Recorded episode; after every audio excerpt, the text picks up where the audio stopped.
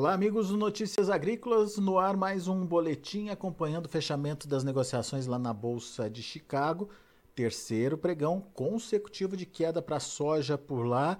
E, de novo, a gente vê a soja perdendo o patamar dos é, 14 dólares por bushel. O único vencimento, o único contrato que ainda trabalha acima desse patamar é, é, o setembro, que hoje fechou a 14 dólares e 3 centes por bushel, mas deve perder também aí é, nos próximos momentos. Existe, é, existem fundamentos que justificam essa pressão negativa que está ocorrendo nessa semana, mas a gente vai entender direitinho é, quais são esses fundamentos é, com, né, com o Aaron Edward. O Aaron está lá nos Estados Unidos, consultor de mercado, está olhando para o que está acontecendo com essa precificação lá em Chicago e vai contar para a gente um pouquinho é, do que ele está vendo aí e quais são as justificativas, obviamente, para essa pressão negativa. Terceiro pregão, era consecutivo aí de queda e são quedas até importantes, né, para a soja aí. O que, que você está vendo nesse mercado que justifica essa movimentação, hein, Aro? Seja bem-vindo, meu caro. Boa tarde. O mercado semana passada deu preços bons e está tomando tudo de volta essa semana, né?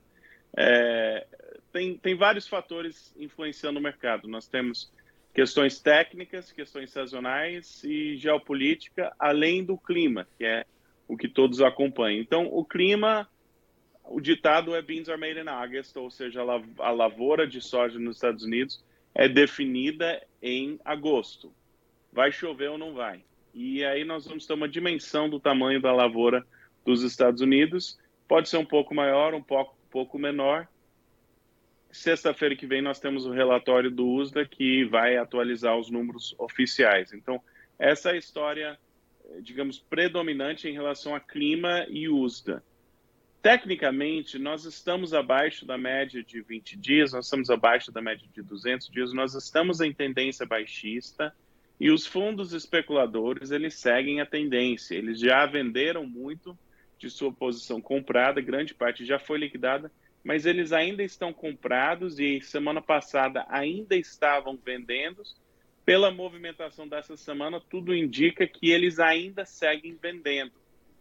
É comum que as baixas de agosto e baixas de setembro sejam mais baixo do que as de julho, é o mercado derretendo rumo à, baixa, aquela barrigada da safra norte-americana então, na minha opinião, vai ser difícil ter um, os preços decolarem, é, ou, terem novas altas. E, e, a evidência perfeita foi semana passada.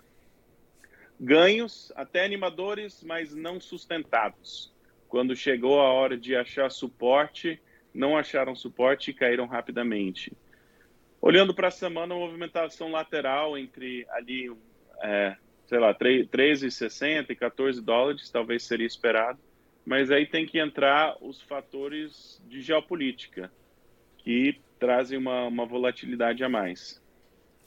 Muito bem, então fatores técnicos, sazonais, o clima nos Estados Unidos e o fator geopolítico. Vamos começar com esse, com esse é, fator geopolítico. É, o mercado ficou tenso com a visita da, da Nancy Pelosi a, a Taiwan, é, mas ela já foi embora. Essa, essa pressão, essa condição ainda impera no mercado? Qual que é a preocupação agora, enfim?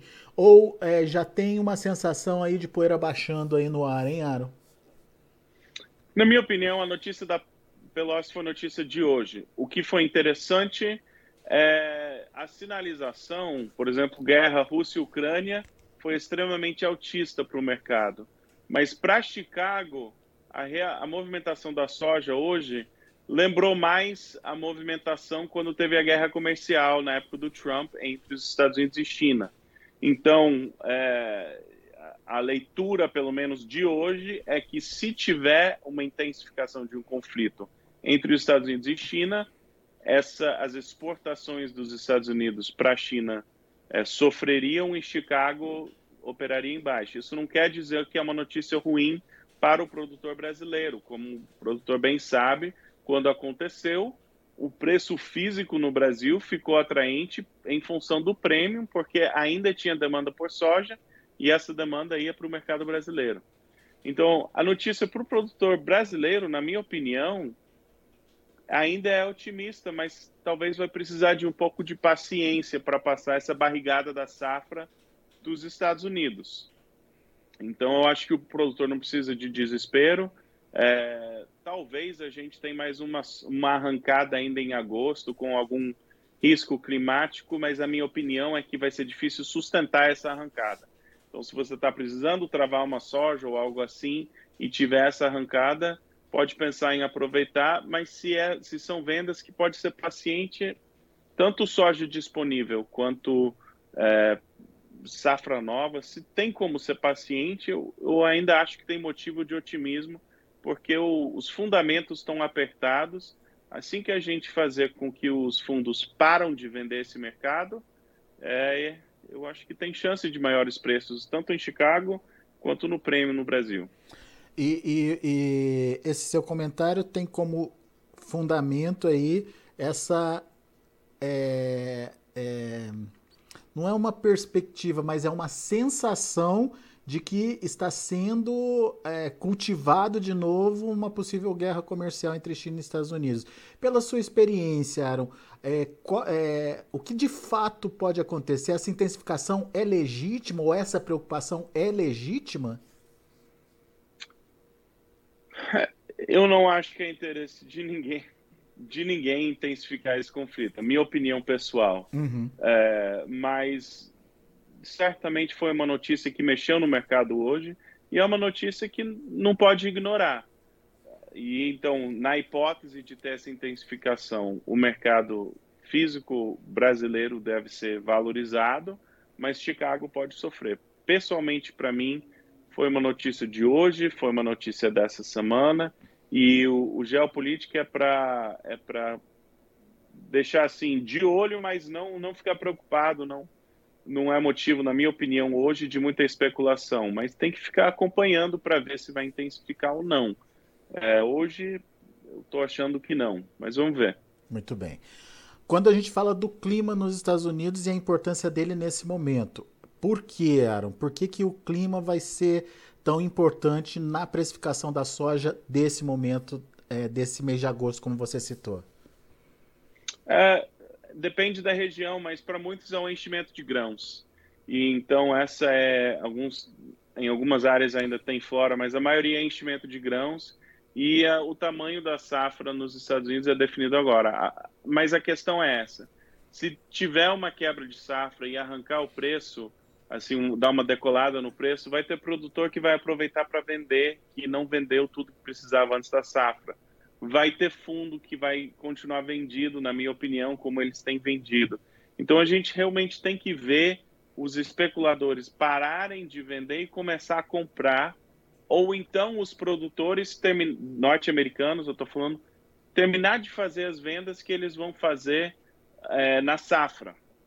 Então, para mim, essa pressão de venda é o que faz difícil o preço subir. Toda vez que tem uma arrancada, apanha um pouquinho mas é enchimento de grãos e a lavoura norte-americana não está perfeita. Não me surpreenderia nem um pouco se no relatório da próxima semana as condições deterioraram mais. Tem problema na lavoura norte-americana, mas o, o preço talvez demore para reagir. Aquela dificuldade de sustentação dos preços continua mesmo com uma, uma, um possível agravamento do clima nos Estados Unidos. Ele pode ter uma reação pontual, mas talvez não se concretize uma sustentação, é isso? Exatamente. Se olhar o contrato de novembro, que é a safra norte, no, safra nova norte-americana, mesmo se recuperar 40 pontos, a gente só está de volta nos 14. Então, mesmo a recuperação forte está voltando para os 14. Não é não é aqueles 17 da primavera, né? Então, é, é, é um quadro, na minha opinião, para se, se tem como ser paciente nas vendas, vamos ser paciente. Muito bem. Bom, então, pelo que eu entendi da sua fala, a gente tem três momentos aí para serem analisados: o curtíssimo prazo de hoje até o próximo relatório do USDA, o próximo mês e o próximo ano aí, né? Vamos então só alinhar direitinho o que, que pode acontecer nesses períodos separadamente, entre hoje e sexta-feira, o que, que você vê do mercado? Risco climático e ninguém quer comprar e ninguém quer vender o mercado essa semana, porque é assustador. É, então eu acho que nós vamos ver mais dessa movimentação, 20 pontos para cima, 20 para baixo. É, se olhar num gráfico, é principalmente movimentação lateral, mas dia a dia pode ser um pouco assustador. Olhando para um mês. Ou seja, falar. ou seja, o mercado trabalhando aí entre o que? Os 13,60, 13,70 que está hoje em novembro, no máximo, no máximo 14, é isso? É o que eu anteciparia. É, vamos ver que se sair outra notícia geopolítica ou é, algo assim. Tem isso. Mas né? essa faixa estreita de negociação parece razoável para mim nessa semana. Tirando eventuais surpresas, o mercado tende a, a trabalhar nesse intervalo aí. Para o mês. Sazonalmente é muito difícil decolar nessa altura do campeonato, porque tem que lembrar de certeza em certeza. Com safra boa ou ruim, nós vamos ter menos incerteza daqui a um mês, porque a safra norte-americana vai estar definida e a safra safrinha no Brasil já foi colhida na Argentina, a safra e a, safra, a próxima safra brasileira está perfeita, né? Não foi plantada, não tem erro nenhum. Uhum. Então nós vamos entrar naquele período de, é, de mais certeza sobre o tamanho da safra. Não, dá, não tem mudança na safra brasileira e a safra norte-americana, boa ou ruim, está garantida. Então, para o mês é difícil decolar, na minha opinião. E não seria fora do normal a gente ter preços mais baixos do que a gente viu em julho, que foi abaixo da casa dos 13. O que, o que geralmente acontece também quando a gente compara com o histórico, né? Sazonalmente, é. Ele, ele faz aquela barrigada da safra. Muito bem. E no ano, então, perspectiva pode não ser boa para o produtor americano, mas talvez para o produtor brasileiro é uma análise diferente aí, certo? Com a condição da lavoura nos Estados Unidos, nós sabemos que o quadro fundamentalista, esse era um ano que os Estados Unidos tinham que começar a repor estoque. E com essa safra não vai, não foi um bom ano. Então, mesmo não sendo uma quebra de safra, não foi um bom ano. E a safra brasileira tem pouca soja disponível para chegar até a próxima safra, em função da quebra do passado, e a safra brasileira, independente da área, não está garantido até está garantido. Então, vai ter alguma incerteza. Então, eu vejo otimismo para preços para o produtor brasileiro. Eu acho que é hora de ser paciente nas vendas, se possível, é, pensando assim para o próximo ano. Mas talvez vai ter que precisar entrar um pouco desse risco climático do Brasil antes da gente ver novas altas no preço. Quer dizer, tem que começar o plantio por aqui, tem que ter incerteza em relação ao clima para ver esse mercado de fato ganhando mais sustentação, é isso? Exato, ou até mesmo atrasar o plantio. É. Né? Se terminou a safra, trancaram a porta do armazém e estão esperando um preço maior por aqui, aí atrava, atrasa o, o plantio no Brasil já é uma incerteza. Então, pode ser logo, pode ser outubro, né? Pode ser, pode ser daqui a pouco, mas por hora, na minha opinião, é que provavelmente tem que ser um pouco paciente se está esperando preços mais elevados. Muito bem. Tá aí a análise do Aaron Edward, direto lá dos Estados Unidos, aqui pra gente. Meu caro, muito obrigado mais uma vez pela sua participação. Sempre bom te ouvir. Volte sempre, Aaron. Abraço. Valeu, abraço para você. Tá aí, Aaron Edward, trazendo as informações e os fundamentos que justificam aí esse mercado pressionado que a gente tem visto uh, nas últimas sessões. Vamos aos preços, vamos ver como estão encerrando as negociações por lá. Setembro, 14 dólares e 3 centes por bushel, perdendo 12 pontos. Novembro, 13,69, uma queda de 16 pontos mais 75, se afastando, portanto, ali dos 14 dólares. Janeiro, 13,77, 13 dólares e 77 centos por bushel, perdendo 16 pontos mais 25. E o março de 2023, 13 dólares e 78 centos por bushel, perdendo aí 15 pontos mais 25. Vamos ver o milho. Milho hoje trabalhou é, positivo, sem grandes ganhos, mas é, do lado positivo aí da tabela. Setembro, 5 dólares e 91 centos por bushel, alta de 0,25. Dezembro, 5 dólares e 96 por bushel, ganhou 2 pontos. O março, 6 dólares e 400 por bushel, ganhou 2 pontos e meio. E o maio, 6 dólares e 800 por bushel, uma alta também de 2 pontos e meio. Para finalizar, o trigo. Trigo no vermelho, setembro, 7 dólares e 63 centes por bushel, uh, uma queda de 11 pontos. Para dezembro, 7 dólares e 83 centes por bushel, perdendo 10 pontos e meio. Para o março, 8 dólares e 2 centes por bushel, perdendo 10 pontos. E o maio, 8 dólares e 13 centes por bushel, uma queda aí de 9 pontos mais 75. Muito bem, esses são os números de hoje, portanto, das negociações lá na Bolsa de Chicago. A gente agradece muito a sua participação, a sua audiência. E principalmente você que está no YouTube com a gente. É, não esqueça de se inscrever no canal, de acionar o sininho, de dar o seu like. Afinal de contas, é, isso é importante para a gente, que a gente consegue é, aumentar o número de, de, de, visualizações e atingir mais pessoas aí ah, com a nossa informação. E para vocês, a possibilidade de estar tá sempre bem informado e sempre ser avisado quando a gente tem algum material novo sendo colocado no ar, tá bom? Obrigado pela audiência, grande abraço, até a próxima.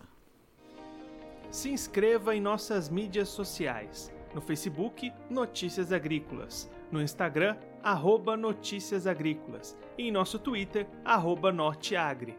E para não perder nenhum vídeo, não se esqueça de nos acompanhar no YouTube e na Twitch, Notícias Agrícolas Oficial.